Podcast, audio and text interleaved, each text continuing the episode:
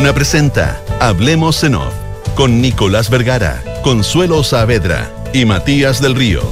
Auspicio de Santolaya, constructora inmobiliaria. Nuevos sabores llegan a Monticello. Asociación Chilena de Seguridad. Consorcio. Renting Mita Go. Talana. Rediseña la forma de trabajar. Banchile Inversiones. Clínica Alemana. Y AFP Habitat. Duna. Sonidos de tu mundo.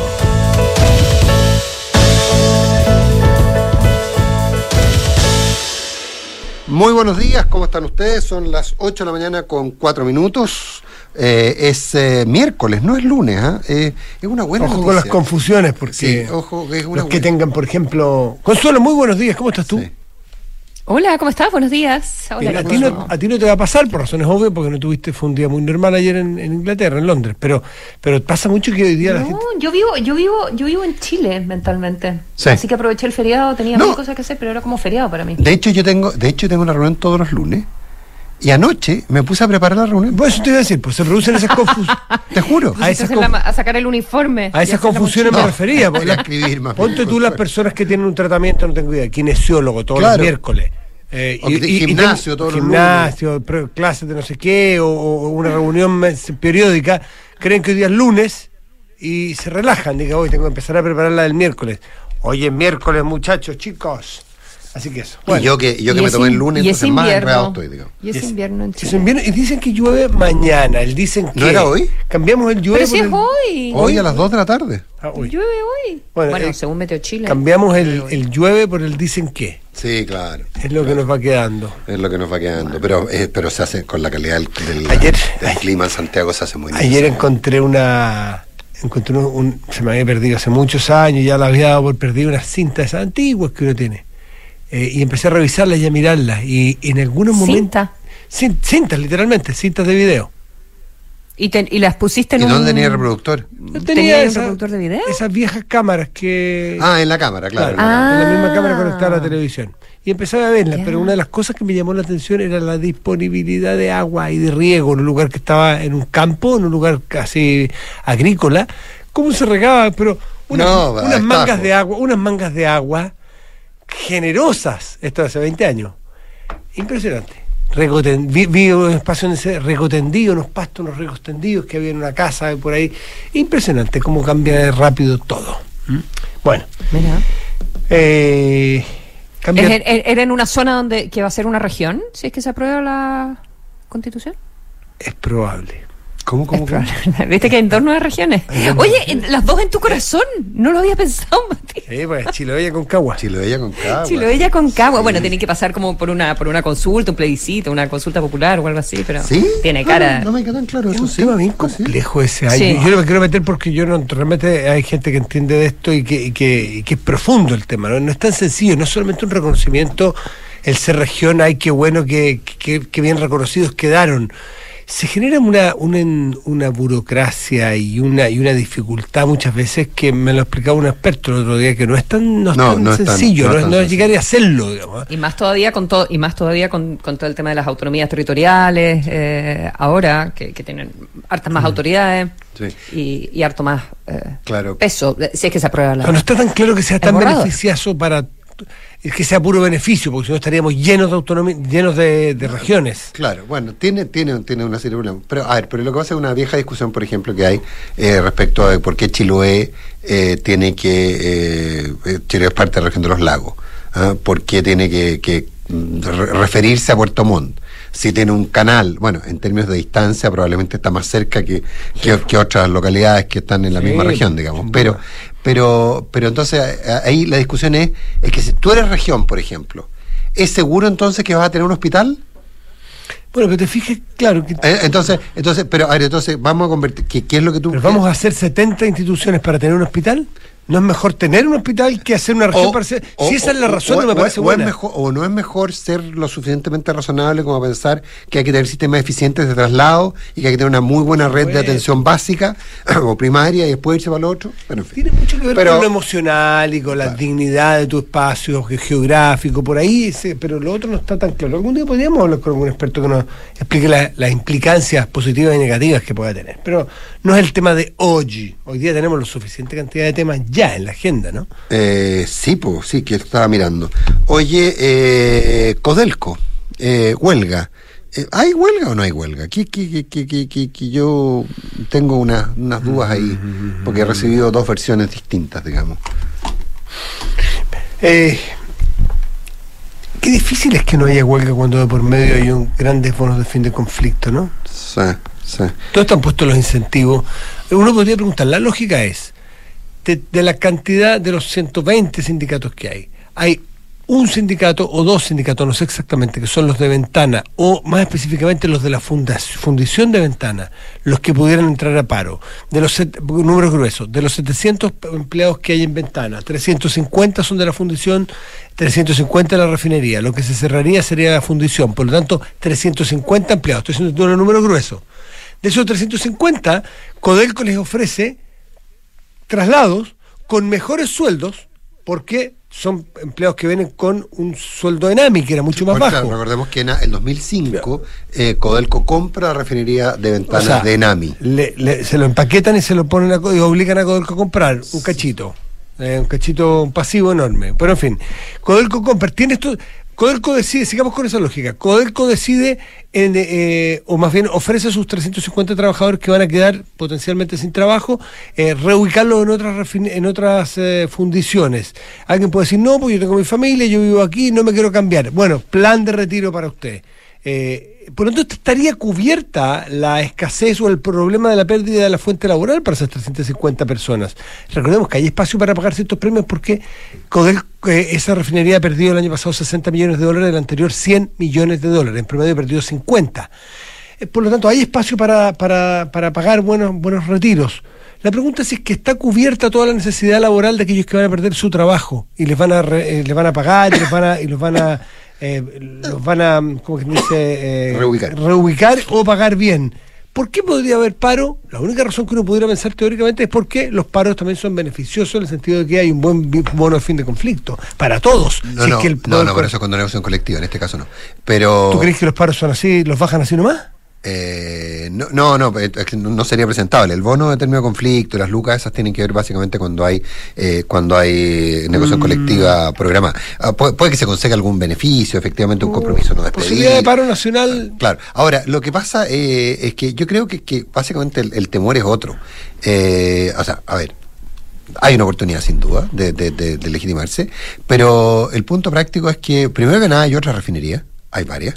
Eh, y, el, y aquí lo que dicen los trabajadores del cobre es que ellos no van a aceptar que se eh, deje de fundir en Chile, que se deje de refinar en Chile y se mande fuera de Chile porque esa parecería ser la solución eh, óptima en términos económicos, eh, según plantea. esas son las referencias a la no privatización. Exactamente. a que haya inversiones en, o en mantener ventanas donde está, eh, porque al final esto no es solo de los trabajadores que pasarían a retiro, serían reubicados o cualquiera de la de las alternativas que, describiste, eh, Matías, eh, recién, es también una oportunidad de apalancar por parte del resto de los trabajadores de Codelco eh, respecto de medidas que se puedan tomar a futuro sobre la eficiencia de la empresa. Que recordemos que siempre está en discusión Salvador, hay, hay, hay, inversiones que son necesarias en, en, en Gabriela Mistral, en, en, la, en, la, que se llama Minagavi, en fin, hay, hay, hay toda una discusión respecto hasta dónde tiene capacidad o no Codelco de invertir. Recordemos que, que Codelco, no, Codelco es una empresa a la que el Estado le exige mucho. Le pide que le entregue todo lo que gana y que para invertirse endeude. Pero como la deuda es, soberana, eh, le pone limitaciones para endeudarse. Entonces es un, es un trade-off permanentemente complejo. Hay un eh, Oscar Landerreche en, su libro eh, decía eh, a propósito de esto, lo mencionaba, decía lo que a mi juicio tenía sentido, decía Landerreche, era programar el cierre progresivo de todas nuestras fundiciones, tanto las de Codelco como las de NAMI, y reemplazarlas por tres megafundiciones, la última, de última generación en las regiones de Valparaíso, Atacama y Antofagasta. La escala de producción en fundiciones es clave, por eso las más, las más eficientes del mundo tienden a ser bastante grandes. Hay tecnologías, dice Landerreche, que capturan el 99% de las emisiones y que se podrían llegar a emplazar en, algunos casos, inclusive en el centro de las ciudades sin mayores problemas. Tres fundiciones de ese tipo en Chile podrían ser la solución al problema estratégico. Eh, Landarreche no es partidario de, eh, exportar solo concentrados porque eh, se, uno está muy condicionado a lo que puede hacer quien tiene las fundiciones. En este caso, eh, básicamente él lo plantea en su libro como los chinos, que tienen un, porcentaje muy alto de la fundición a nivel, a nivel mundial. Estratégicamente sería complejo. Claro, es un cuello botella y tú empiezas, a depender mucho de, otra parte de la cadena. Eh, pero lo, que, lo que planteaba Landarreche es el cierre progresivo. Y hoy día hay una carta muy interesante de de Santiago González, ex ministro de Minería. En el, en el Mercurio, en que Santiago González dice algo que, que a mí me hace bastante sentido y que tal vez sea finalmente nos lleguemos a que este conflicto tenga que ver con un problema de personalidades. Eh, y es que en Codelco las cosas se conversan mucho y se consensúan. Eh, eso es básicamente lo que dice, lo, lo, lo, que dice Santiago González. Eh, también eh, en su libro también menciona las distintas culturas que conviven dentro de Codelco en función de las distintas divisiones y cómo el origen anterior respecto a que eran sus propietarios también condiciona aquello, respecto a preocuparse a, qué, a qué cosas le dan más o menos importancia. Pero ¿cuál es el punto? Daría la impresión que aquí lo que hay es, señores, nosotros no nos podemos enterar, los queremos notificar, que las decisiones de Codelco a los trabajadores de Codelco no nos, las, no las notifican por la prensa. O sea, nosotros no podemos enterarnos por la prensa de un cierre de una fundición. Yo te diría que ese es básicamente el punto que hoy día, porque es el cierre de una fundición hoy día, una faena mañana, hay muchas que, te insisto, están en el borde, eh, se cae un poco el precio y empiezan a haber todo tipo de problemas eh, y, el poder de Codelco, eh, em, de los trabajadores de Codelco empieza a complicarse. Entonces yo diría que ese es el punto. El punto es nos enteramos por la prensa. Y nos enteramos por la prensa es inaceptable y, por eso tiene mucho que ver con un tema más bien de personalidad, este diría yo. ¿Consuelo? No, estaba revisando cuáles son, la verdad es que no sé cuáles son las fundiciones de Codelco. Tengo, o sea, Ventanas, Chucky, Caletones, que es la de Teniente, Potrerillos, que es Salvador. Ah, ya, son esas cuatro. Mm. Ya. Ventanas, Chucky, eh, Teniente, que es Caletones, y Salvador, que es eh, Potrerillos. Eh, pero hay otra ahí en eh, hay otra en San Felipe, ¿no? Chagre, pero yo creo que es refinería. ¿Chagre? Ah, puede ser, puede ser. Ah, Chagre puede ser refinería, sí. Sí, bueno, pero pero el, punto ahí, no, no, tengo tanta claridad. El punto es, es que eh, se plantea la lógica de tres mega, de tres mega de tres mega fundiciones. en Valparaíso, Atacama y, y Antofagasta. ahora, esa es una inversión. que se me punto es que si ya tienes, tienes cuatro, no, no, que las cierras todas, porque son muy antiguas, porque no están, porque tecnológicamente es imposible actualizarlas, porque son contaminantes, porque generan eh, problemas, eh, y entonces tú cierras esa, progresivamente las vas cerrando, mientras vas construyendo las nuevas, que son... Sí, pero las nuevas no se construyen de un día para otro. No, por eso, mientras vas construyendo. Imagínate lo que puede No, va a ser imposible. Chile tiene siete fundiciones, Chucky, Caletones, no todas son, eh, dijimos cuatro de Codelco, para ir más, Alto Norte, Potrerillos, Chagres, en Nambi de la Lira y Ventanas. Y de ellas, eh, Ventana tiene una refinería además, pero esas son las Chagres de Anglo, Angloamérica, ¿eh? Chagres, Chagres de Angloamérica, sí. Ya, por eso, Y, las que te nombré son todas las que tiene Chile. ¿eh? Porque aquí estamos hablando de que si tú cierras y está súper apretado el mercado de, la, de las fundiciones, ¿a dónde te vas con ese, con ese concentrado? El concentrado es el que tú tienes que entrar en las fundiciones.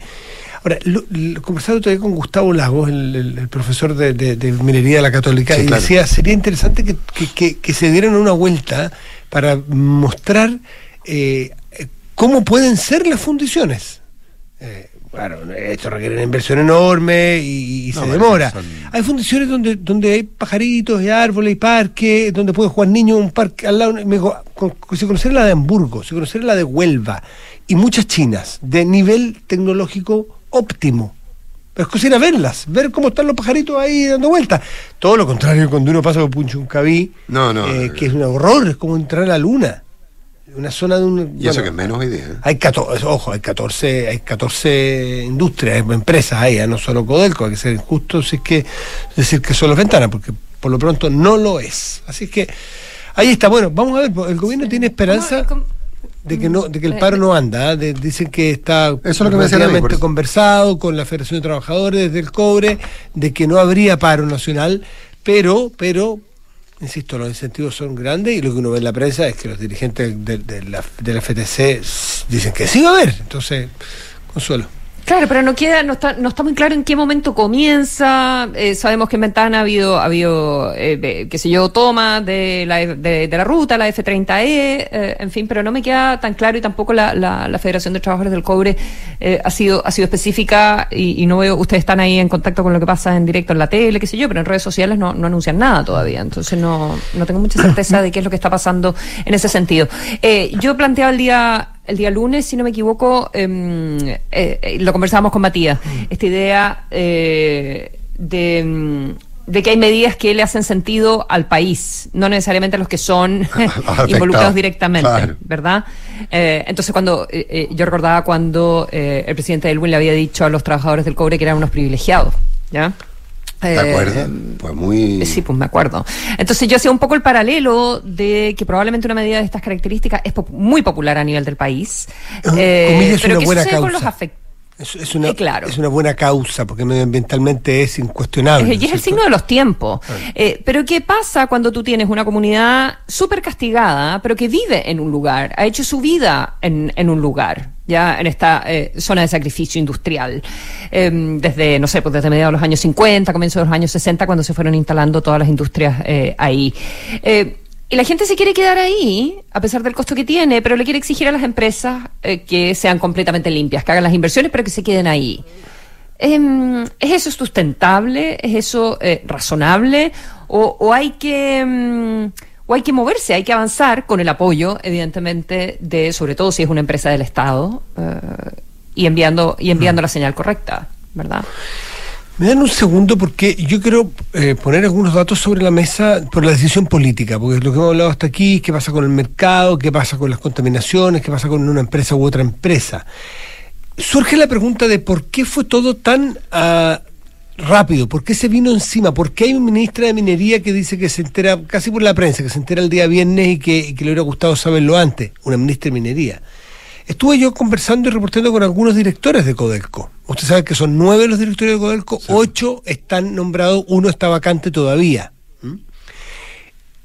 El cronograma rápido es que el día 6 de junio se produce esta emergencia con la intoxicación, ¿no es cierto?, con las emanaciones. No sabía, no se sabía, como muchas veces todavía, porque no hay claridad ni monitoreo online de, de- quién está quién está emitiendo qué. Salvo algunas, Codelco creo que tiene un, sistema mucho más avanzado de, monitoreo de emisiones. El día 6 se produce esta emergencia con toda la gente que llega a los, a los sistemas de salud público, a las postas, bien, con las intoxicaciones. Inmediatamente para Codelco. Para porque lo que ocurre allí es que venía una se necesitaba parar la planta programada, programadamente, no, había todavía calendario porque había que hacer algunas mantenciones. Aprovecharon de cerrar, dijeron, "Me aprovechemos de cerrar. Cuando aprovechan de cerrar al día siguiente o el mismo 6, no, no lo tengo bien claro, se produce en el directorio de Codelco una duda interna, por lo que me cuentan tres directores, para serles bien franco. O en el, me imagino que sería el WhatsApp interno. Oye, nos van a culpar. Oye, va, parece que esto es una autoincriminación de que nosotros somos y nosotros no somos, porque la prueba es que estamos cerrados y sigue habiendo emanaciones. Bueno, cuento corto, se decide entre ellos llamar a un directorio extraordinario para que los gerentes, la alta dirección, los ejecutivos, eh, le expliquen cuáles son todas las variables a manejar. Esa reunión, ¿saben cuándo se produjo? El viernes 17, es decir, hace cuatro días, cinco días. Recién. Suponemos, suponemos, no, no, no el directorio, suponemos las personas razonables, en que entre el día 6 o 7 y el día 17, el presidente ejecutivo Máximo Pacheco llega con algunas propuestas a la mesa.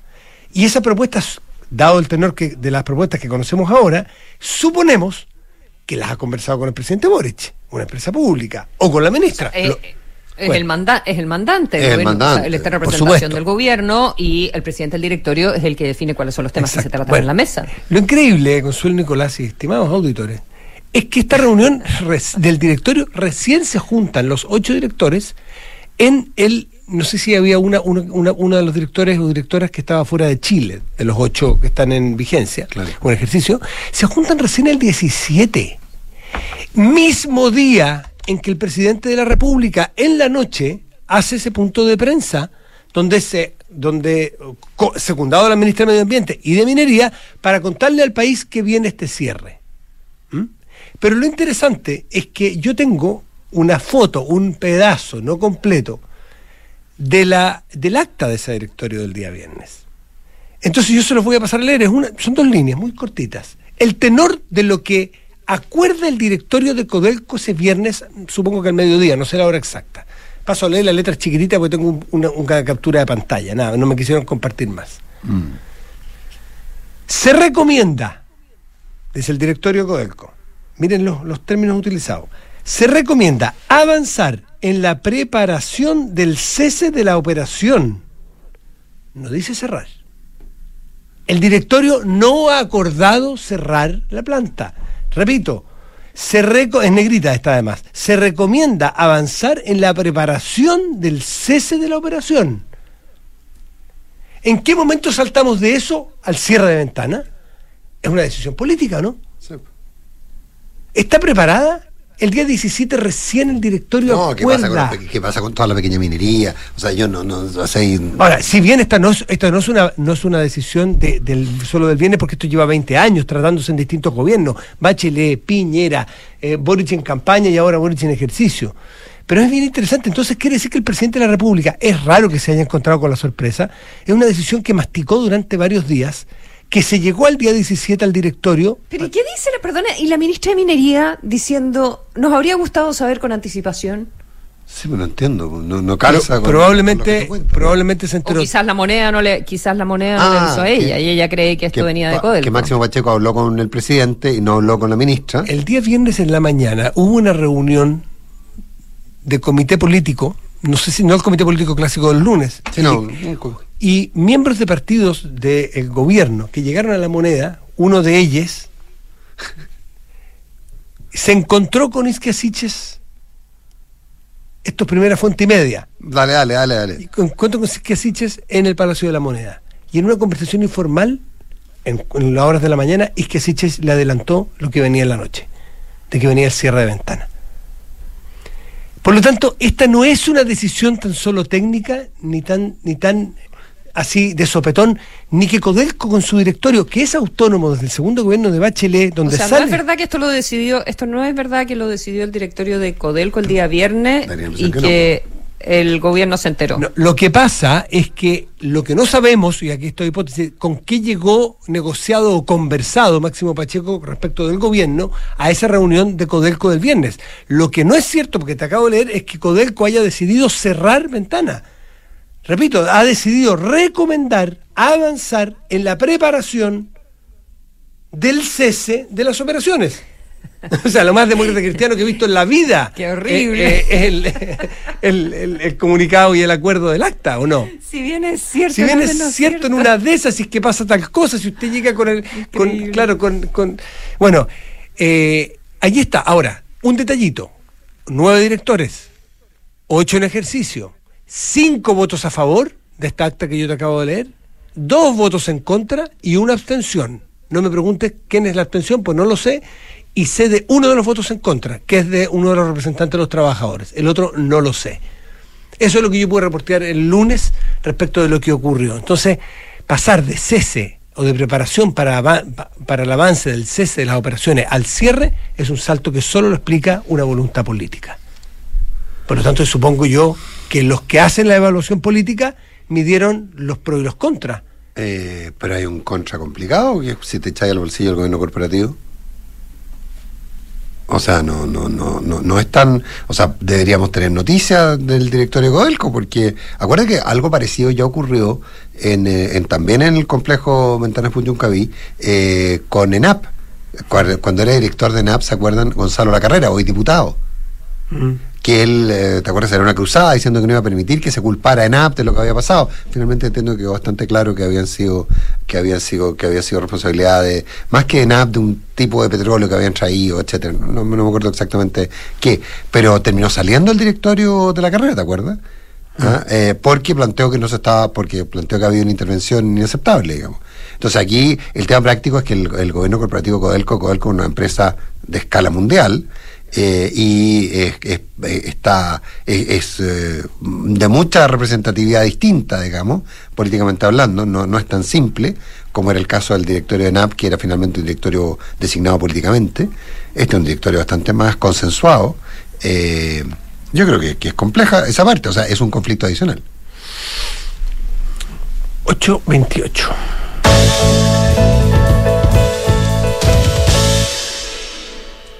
Hablando de conflictos adicionales. ¿De, disparo, ¿De disparo en los pies, dices tú? No sé, disparo en los pies, pero ¿para qué crearse problemas? ¿Para qué crearse problemas? Nos referimos al decreto. Cuenta tú, Consuelo. Eh, sí, eh, este decreto exento eh, que básicamente le cambia el nombre al gabinete de la primera dama, ¿ya? Y le pone el nombre de la pareja del presidente, que es la persona que está a cargo de la división. lo, que se conocía dirección. Lo que se conocía administrativamente como gabinete de la primera dama pasa a convertirse en gabinete Irina Caramanos. claro, pero, pero, pero no es primera vez que se le cambia, porque esto es la dirección sociocultural de la moneda, que es la que coordina todas las fundaciones. Y hay veces que se llama así, hay veces que se llama primera dama. Eh, ahora, ¿por qué deciden ponerle el nombre de quien ocupa el cargo? Eh, me, parece que es darle, eh, es darle tema a. ustedes vieron, vieron. Es darle tema a Twitter, que me he reído con la cantidad de memes que no. ¿Vieron Wikipedia, no? ¿Vieron Wikipedia? ¿Lo ¿No? Ah, no. ¿No? Wikipedia en Cecilia Morel. Dice Santiago, 14 de enero del año tanto tanto, orientadora familiar, chilena, ah, cónyuge del expresidente de la República, Sebastián Piñera, calidad que ostentó el cargo protocolar de Irina Caramanos, eh, siendo además directora del área sociocultural, o sea... Claro, el nombre propio se transformó con todas las primeras damas, entonces Leonor, Irina Caramanos ocupó el cargo Irina Caramanos, claro. Eh, bueno, cuando la universidad le pone el nombre a una beca, ¿te acuerdas? O la cátedra, la cátedra la cátedra Matías del Río. Dios lo claro, pero es porque Matías del Río o es alguien muy destacado o puso las lucas para crear la cátedra. Por ninguna de las dos, ni por mérito ni por, aparte de, aparte de esta desinteligencia, la, ¿sabes qué? A mí me llamó harto más la, atención, ahora déjame eh, abrir el, texto, eh, las nuevas atribuciones del gabinete famoso. ¿Ya? Eh, y, eso me llama más la, la, atención, porque en este, en este cambio, digamos que además es de es, un, es, un es una resolución exacta de marzo. No sé quién la quién la encontró, quién la revisó. Eh, no es algo que se hizo ayer. Es del 30 de marzo. Exacto, de fines de marzo. Entonces, lo que dice es que al, a este gabinete le va a corresponder identificar, proponer, coordinar lineamientos estratégicos y definiciones programáticas para políticas públicas, ¿ya? Con el objeto de aportar a la erradicación de la desigualdad, la discriminación de grupos históricamente excluidos, con enfoque interseccional de derechos humanos y perspectiva de género, inicialmente con énfasis en pueblos indígenas, migración, género y diversidad sexogenérica, ¿ya? Y además de eso, cumplir el rol ceremonial, que soy yo, de primera dama, y, no, no, no lo dice así, obviamente, y además participar en, en, en la presidencia de los directores de todas las fundaciones, ¿ya? Esas son como las labores del gabinete. Estamos hablando entonces de una, una nueva labor que me parece que se superpone a otras que ya existen. Eh, en el, en el que se en CONADI, en el Ministerio de Desarrollo Social, en el Ministerio de la Mujer, de, perdón, ¿cómo se llama el Ministerio de la Mujer? Eh, de Igualdad de Género. Eh, gracias. Mujer, um, Ministerio de Mujer e de Género y equidad de género. Entonces, eh, ¿de qué se trata ahora esta oficina? ¿Tiene las capacidades, tiene el presupuesto, tiene los expertos? ¿De qué manera va a coordinar? ¿De qué manera, a quién le va a proponer? Eh, a mí eso me parece más, de verdad, más sustantivo. Eh, de, qué se trata? ¿Es como una, nueva oficina del segundo piso? ¿Manda? ¿Tiene preeminencia con las políticas públicas que proponga? A mí eso me parece más Sí. Complejo, como diría el Nico. Complejo, claro. No, eh, ahora, eh, sí, yo creo que probablemente la pregunta de fondo es un poquito más esa, no tanto quedarnos en la, en la, en la cosa un poquito más anecdótica y en el disparo en los pies. Ahora, ¿cómo salta esto? Me cuentan que gente que, que, que se dedica a mirar el gasto gobierno empieza a, a descubrir que hay honorarios eh, que están asignados a Irina Caramanos. Eh, entonces, por ejemplo... ¿Irina Caramanos persona o Irina Caramanos institución? Eh, eh, es que es el punto. Le llama la atención porque, por ejemplo, aparece una partida por 4.125.000 pesos de asesorar y coordinar en materia de comunicación de Irina Caramanos y asesoramiento con los medios de comunicación. Pero hay otra serie, asesoría en materias comunicacionales de Irina Caramanos, asesorar al gabinete de Irina Caramanos. Entonces, le empieza a llamar la atención por qué aparece el nombre. ¿ah? Eh, y, eh, y, entiendo que ahí es donde eh, salta a la vista la existencia de este de este decreto del 30 de noviembre, de este Ah, no, perfecto. de esta resolución exenta del 30 de noviembre, eh, que es la que en el fondo... Del 30 de marzo. Del 30 de marzo, perdón, y que en el fondo sí. lo que hace eh, es, es explicar por qué se llaman todas las partidas Irina Caramano. Porque, porque hay tanto asesor de Irina Caramano cuando en el fondo es al cargo. ¿ah? Y eso es lo que, lo que llama la atención y que, y que hace saltar esto. Ahora, el, eh, eh, eh, el punto es el nivel real de influencia práctica. Y ahí es donde uno ya se sale de lo legal y, eh, lo, y al- todo lo que se plantea, mm, lo, lo que uno escucha. Y que cuando uno, yo hablando con gente, hablando con gente de la moneda, eh, te dice que, eh, que una cosa es el rol y otra cosa, una el, el rol asignado y otra es lo que está haciendo y que finalmente el nivel de influencia de Irina Caramano en muchas de las materias es mucho más alto del que uno pudiera imaginarse y es muy importante. Mira, sí. Y yo es- estaba mirando en comparación con el gabinete primera dama versión Sebastián Piñera. eh, ¿Cuál era la labor del gabinete? Ya para ver si en realidad lo de las políticas públicas siempre había estado y uno no se había dado cuenta nomás. Eh, pero en el caso de Cecilia Morel, el gabinete de la primera dama lo que hacía, que es como el equipo, ¿verdad? La gente que trabaja ahí, era prestar asesoría a la primera dama en todas las actividades políticas, sociales y culturales, especialmente en la elaboración, implementación y evaluación de los lineamientos estratégicos y definiciones programáticas de las fundaciones y coordinación de políticas públicas relacionadas con mujer, infancia, familia y adultos mayores a través del diseño y ejecución de proyectos sociales, de alianzas, actividades, discursos, presentaciones, temas protocolares. Eh, pero en el fondo es aplicar y ejecutar proyectos sociales y culturales que vienen desde para las fundaciones y eh, que vienen de las políticas de gobierno, no diseñar políticas públicas. Eso. O sea, hay O sea, es como, es como, no sé, es como una nueva, Eh, eh, es no, una- labor. Digamos, el gobierno tiene, el, el gobierno tiene todo el derecho del mundo a, eh, reorganizar la- las tareas y a repartir trabajos de otra forma. Eh, pero igual sería interesante saber de qué un- manera se va a ejecutar eso. Es una y- suerte de nuevo segundo piso, Claro, sí. En paralelo. 8.36. En la Asociación Chilena de Seguridad siguen dejando los pies en la calle para cuidarte y entregarte todas las herramientas para que tu negocio siga funcionando. Volvamos con todo, volvamos seguros, súmate a la H. ¿Sientes que no tienes tiempo para ir al doctor? Por telemedicina puedes atenderte con los especialistas de Clínica Alemana, estés donde estés, con la misma calidad y excelencia de siempre. Agenda tu hora en clínicaalemana.cl. Si es tu salud, es la alemana. Ahor- ahorra tiempo y costos en la gestión del área de recursos humanos de tu empresa. Hazlo con Talana. Dedícale más tiempo a tu equipo. Conoce más en talana.com. Las noches en Monticello son para vivirlas con los mejores artistas. Disfruta lo mejor del Bossa Nova este viernes 5 de agosto con todos los éxitos de Brazilian All Stars. Monticello, apuesto, te va a gustar. Te invitamos a conocer el nuevo sitio web de Banchile Inversiones que ahora cuenta con una sección exclusiva para aprender de inversiones en fácil. Banchileinversiones.cl. Inversiones digitales para todos. En Consorcio, proteger a todos los que trabajan contigo es posible. Contrata ahora el seguro obligatorio COVID-19 por solo 3.800 pesos, de forma rápida y segura, entrando a consorcio.cl.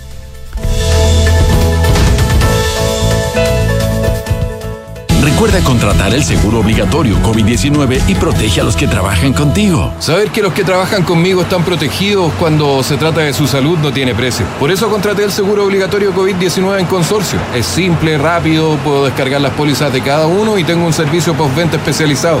No esperes más. Contrata el seguro obligatorio COVID-19 para tus trabajadores 100% online en consorcio.cl. El riesgo es cubierto por Consorcio Seguros Vida. Más información del seguro en www.consorcio.cl. Digitaliza los procesos del área de recursos humanos con Talana, la más completa y robusta plataforma para la gestión de personas. Gracias a los módulos de remuneraciones, asistencia y turnos, firma digital, desarrollo organizacional y reclutamiento y selección, Talana ha ayudado a las empresas a reducir sus costos operacionales. Únete a las miles de empresas que ya han digitalizado su área de recursos humanos con Talana. Conoce más en talana.com. Acabo de terminar la serie, es muy bueno el final de temporada cuando...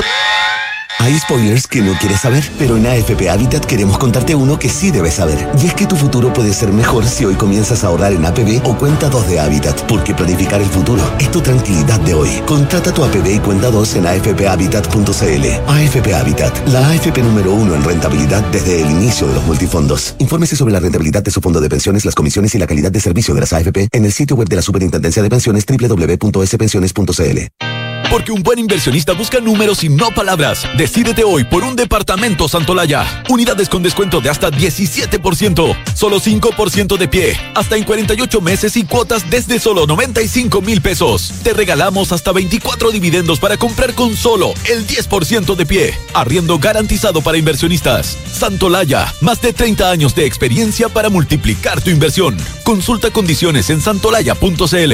Santolaya Constructora Inmobiliaria. Números, no palabras. En Mita Rentacar y Leasing Operativo somos mucho más que autos para disfrutar. Somos mucho más que flotas para las industrias que mueven el país. Somos servicio de excelencia y seguridad. Somos innovación y cuidado por el medio ambiente. Además, somos referentes en la movilidad para empresas de norte a sur, como también para las personas que hacen de su vida un constante movimiento. Mita Rentacar. Elige tu destino. Nosotros te llevamos. Visítanos en mita.cl. Mejor del bossa nova y blues mundial llegan con Brazilian All Stars. Víctor Biglione, Claudio Dolzbergi, Ignacio Mena, Marcelo Córdoba, Daniela Castillo. 5 de agosto, 21 horas, Gran Arena Monticello. Entradas por topticket.cl. Brazilian All Stars, la gala del bossa nova y blues mundial. La entretención está aquí. Descúbrela en granarenamonticello.cl. El compromiso con el medio ambiente es parte de las inversiones responsables. En Banchile, Administradora General de Fondos SA, nos hemos comprometido con ellas al adherir a los principios de inversión responsables, que promueven un sistema financiero global económicamente eficiente y sostenible que en el largo plazo beneficia tanto al medio ambiente como a la sociedad en conjunto. Conoce nuestra oferta de productos ESG en banchileinversiones.cl. El 73% de las personas LGBTIQ deja su trabajo en menos de tres años por discriminación. Conoce cómo cambiar esta realidad y generar espacios de trabajo sanos y seguros para todas las personas, sin diferencias. Más información en www.h.cl slash diversidad. Asociación Chilena de Seguridad. Las mutualidades de empleadores son fiscalizadas por la Superintendencia de Seguridad Social www.suceso.cl.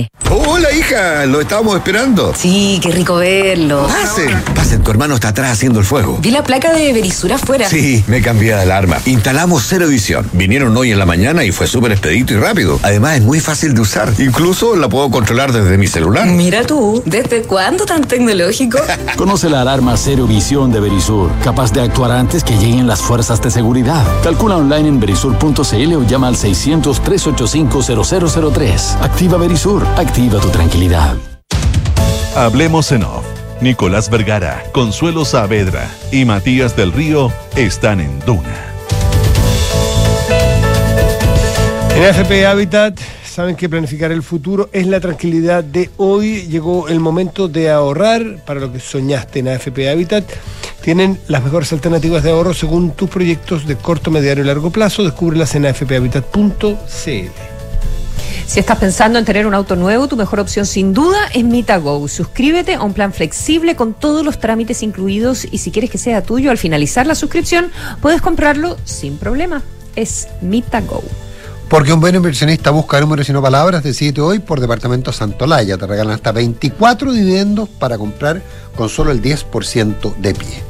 Y tomamos contacto con nuestro entrevistado, el convencional constituyente Rodrigo Álvarez. Rodrigo, ¿qué tal? ¿Cómo estás? Muy buenos días. Gracias por estar con nosotros. No, muy buenos días a ustedes, muchas gracias por la invitación, especialmente cuando solo quedan 12 días de la convención y 74 días para el plebiscito, así que es imprescindible conversar de estas materias. Cuando dice Rodrigo quedan 12 días, ¿suena como alivio o suena que queda poco tiempo para mejorar lo que eventualmente pueda mejorarse? Probablemente una mezcla de, ambas situaciones, hay algún grado de alivio después de, un año muy muy intenso en muchos aspectos.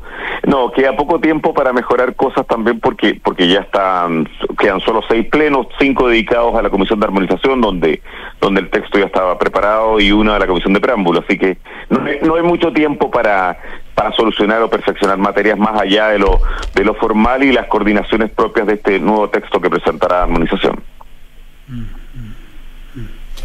En prólogo, sí, de, detalle. Sí. En, en, prólogo mañana, eh, Rodrigo, ¿cómo, ¿cómo van a votar? Porque hay eh, parlamentarios de, o sea, convenciones de Renovación Nacional, eh, Celis, por ejemplo, que eh, votó eh, favorablemente el, el texto del prólogo.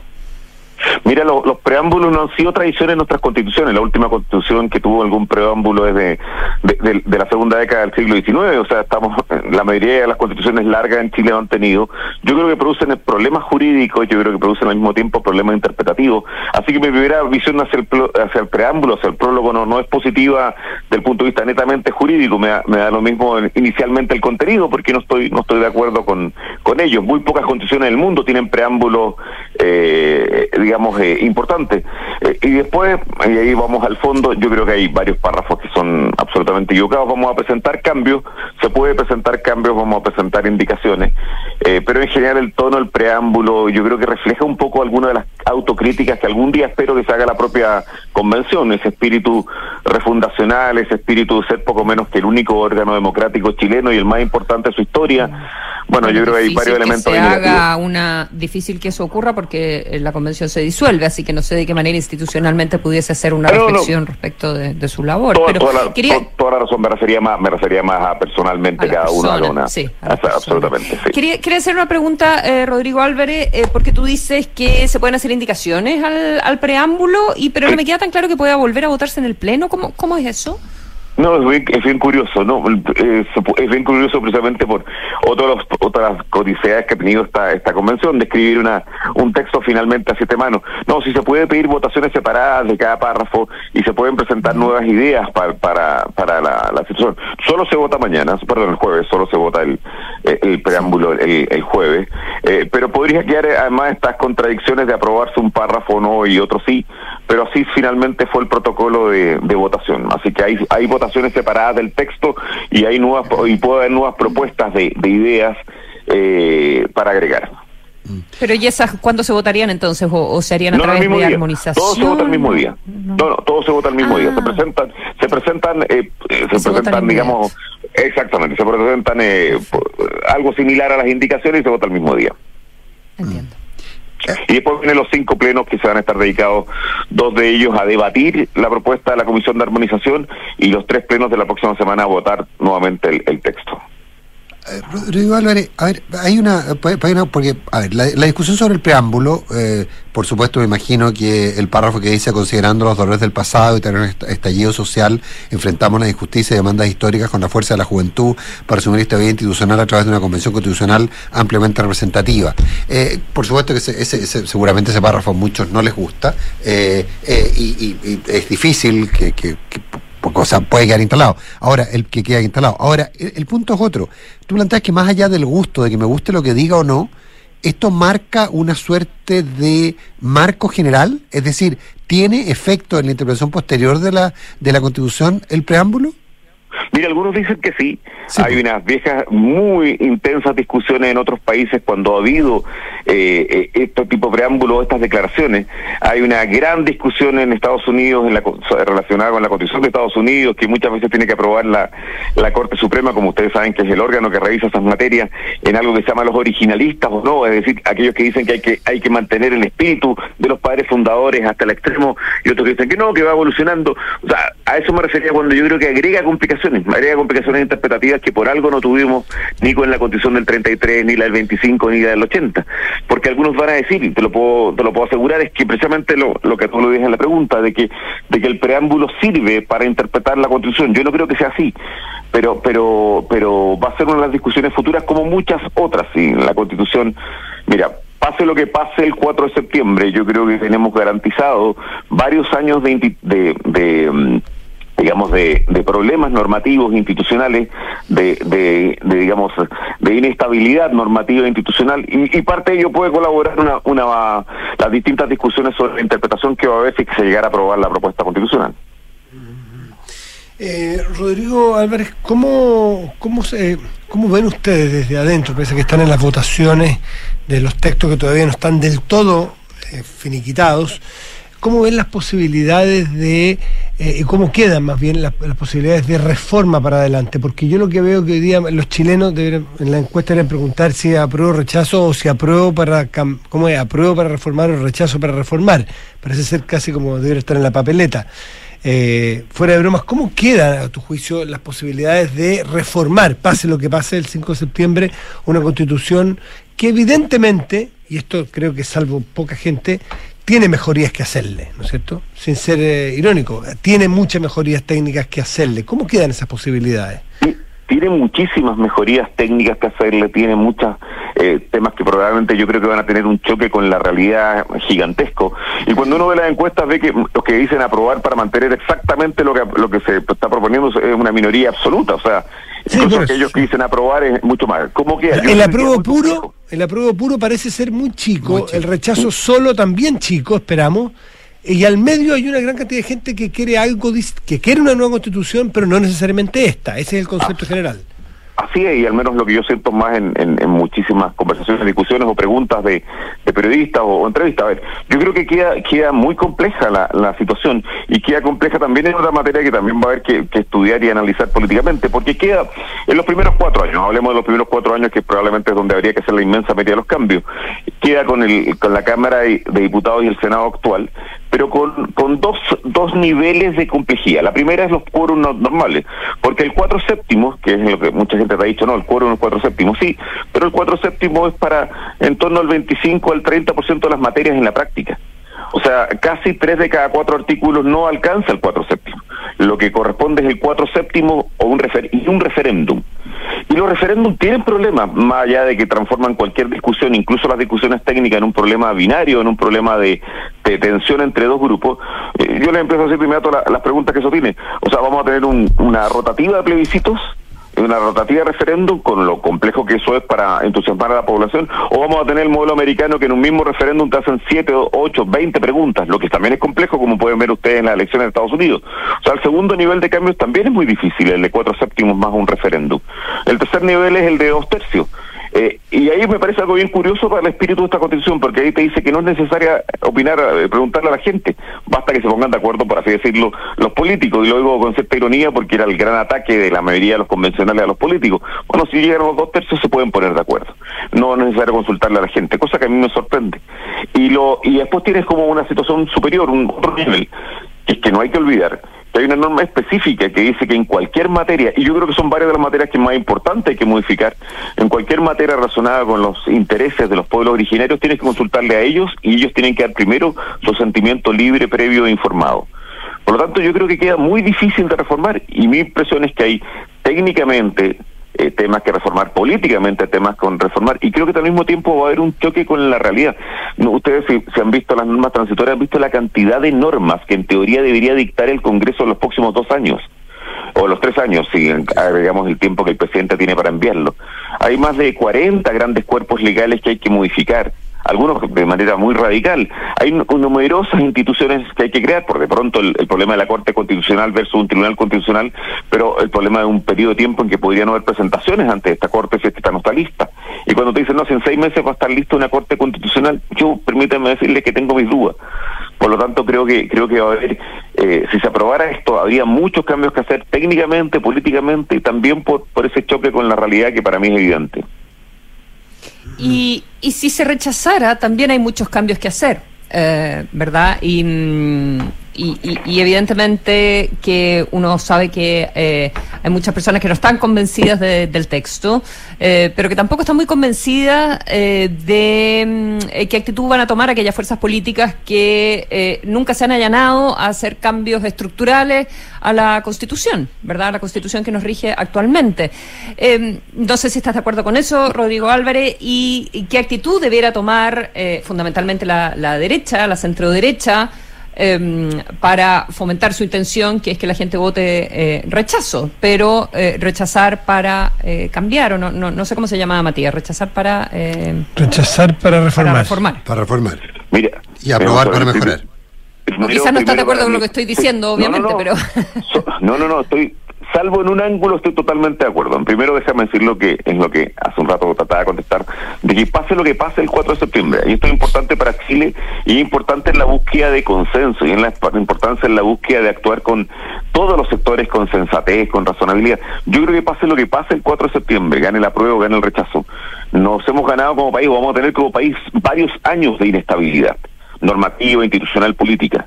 Y lo digo así de claro. Yo creo que ya expliqué la, la inestabilidad propia de la, de la prueba, pero también el rechazo, porque también se requieren cambios. Si era evidente, ustedes saben, yo fui diputado tres periodos, llevaba 10 años fuera de la actividad política. Cuando me preguntan cuál es la gran diferencia en las campañas, era evidente, a diferencia de otros periodos, que hay ciertos, ciertos cambios que la gente quería. Quería cambio en materia de descentralización, quería sin duda alguna cambio en ciertos derechos y un mejor perfeccionamiento de los derechos. Yo creo que quería sin duda alguna una mejor protección del medio ambiente, por poner tres ejemplos. Entonces, que, reconocimiento que hay y reconocimiento a los pueblos originarios también. No, que, ta- que- también no, no, tan- no, tanta resistencia número- hubo que tenemos un texto ahora eh, que, Excesivo, que, que es excesivo. exagerado, eh, según muchos, ¿verdad? No, Consuelo, no, no quise ser eh, eh, exclusivo en los temas, solamente puse tres ejemplos que, que se me venían a la cabeza, pero acepto plenamente y agrego el que tú dices. ¿ah? Y, no, y no solamente ese, también había que modificar eh, ciertas atribuciones de, la, de, las municipalidades, ciertas atribuciones de los gobiernos regionales. eh, yo creo que sin duda alguna también había que perfeccionar algunas instituciones, eh, las instituciones auxiliares de la Constitución, como el Ministerio Público. No, no estaba haciendo solamente una referencia a tres temas. Entonces, yo creo que de todas maneras hay que hacer cambios. Eh, creo que ha habido una expresión, lo que difería contigo es que nunca haya habido ese, ese espíritu de hacer cambios importantes. Yo, yo, yo reivindico, porque probablemente porque me tocó participar, muy profundamente los cambios del 2005. Yo creo que fueron muy, muy importantes, pero no son suficientes al 2022. Entonces, sí hay que hacer cambios de todas maneras. ¿Cómo, Claro, cómo puede pasado 15 contribuir? Eh, por- no, claro, no, pero lo que te voy a decir es que sí hubo en un momento un cambio mayor y, y, y por algo Cierto. en los últimos 30 años, en 23 años se cambió la constitución. Pero ¿qué hay que hacer? Yo creo que hay que dar las garantías y hay que hay que hay que expresar y, y hay que quedar también muy claramente eh, atado a tus propias palabras. Yo lo puedo decir acá, yo no no no soy una persona que esté en la primera línea ni que haya estado en la primera línea de la política después del, del 4 de, de, de julio, pero pero al menos mi sector yo creo que es absolutamente imprescindible, así lo digo, que tenga la voluntad de hacer una serie de cambios. Porque mi impresión es que la gente así lo quería. Hay una, unas viejas discusiones sobre, sobre algo que se llamaba la creencia legitimadora de las constituciones, es decir, si las constituciones tienen o no un apoyo ciudadano. Yo creo que con, con, sus méritos, con sus eh, contribuciones, que tampoco voy a dejar de destacar de la Constitución del 80, era claramente ya no estaba en esa línea. Y por tanto hay que hacer cambios. Lamentablemente sí, creo que hay que decirle a los chilenos, porque a mí lo que más me preocupa es ese nivel de, de búsqueda de civilizada de acuerdos y sensatez. A mí, yo creo, sí estoy convencido que a partir del 4 de septiembre, vamos, cualquiera sea la opción, vamos a vivir periodos de inestabilidad en que se va a requerir mucha madurez y mucho realismo político a enfrentarlo. Nico. Hay una pregunta práctica. eh, se está respecto a la ceremonia y al- a, la manera en la cual la convención va a entregar el texto. ¿Quién lo firma? Eh, entiendo que se ha planteado que lo firmen todos los constituyentes. Entiendo que el colectivo al que, usted al que tú perteneces, Rodrigo, no estaría disponible para eso. Otros hablan que fueran las- solo las dos presidentas, otros solo una presidenta, el presidente de la República. Otra, todos los miembros eh, de, la, de las mesas. Eh, ¿En esa circunstancia tú tampoco lo firmarías? Mira, yo, yo en esta materia, yo, yo creo que la convención ha cometido tantos también errores formales de este tipo que realmente antes de pronunciarse espero, espero que, que nos digan hoy día qué es la ceremonia que están pensando. Eh, hoy día entiendo que tienen reunión de mesa para hablar de eso. Yo al menos, yo, o sea, yo he votado la mayor parte de este texto en contra, sí, yo creo que es un texto absolutamente eh, eh, errado en muchas materias para Chile y que hace un cambio gigantesco. Eh, por lo tanto, eh, mi impresión es que lo lógico de la ceremonia es que lo firmen la presidenta actual y se lo entregue al presidente. No, no, no hay una ceremonia, no somos los padres fundadores, a mi modo de ver, ni, ni yo querría ser el padre fundador que, fun- que firmó todas las, todo, como, como, como es el caso de Estados Unidos y otras constituciones. Eh, pero esperemos una vez más ver qué sigue la mesa. Espero que no tenga que revertir después sus decisiones, como fue en el caso de la invitación a los presidentes, eh, y ahí tomemos, tomaremos decisiones. Pero, pero evidentemente nosotros no tenemos, mi sector en general, eh, tiene una visión bastante crítica del texto. Rodrigo Álvarez, un millón de gracias por haber estado esta mañana conversando Gracias, con Rodrigo. nosotros. Que tenga buen día. No, Gracias, buenos Muchas días. gracias a usted. Gracias, Buenos días, Rodrigo. muchas gracias. Javier. Queda menos, queda menos. Buenos días. No, no queda nada, son las 8.58, ya viene información privilegiada. No, queda menos para que termine el proceso. que tengan un muy buen resto de día y semana. Nos vemos. Buenos Chao, días. Consuelo.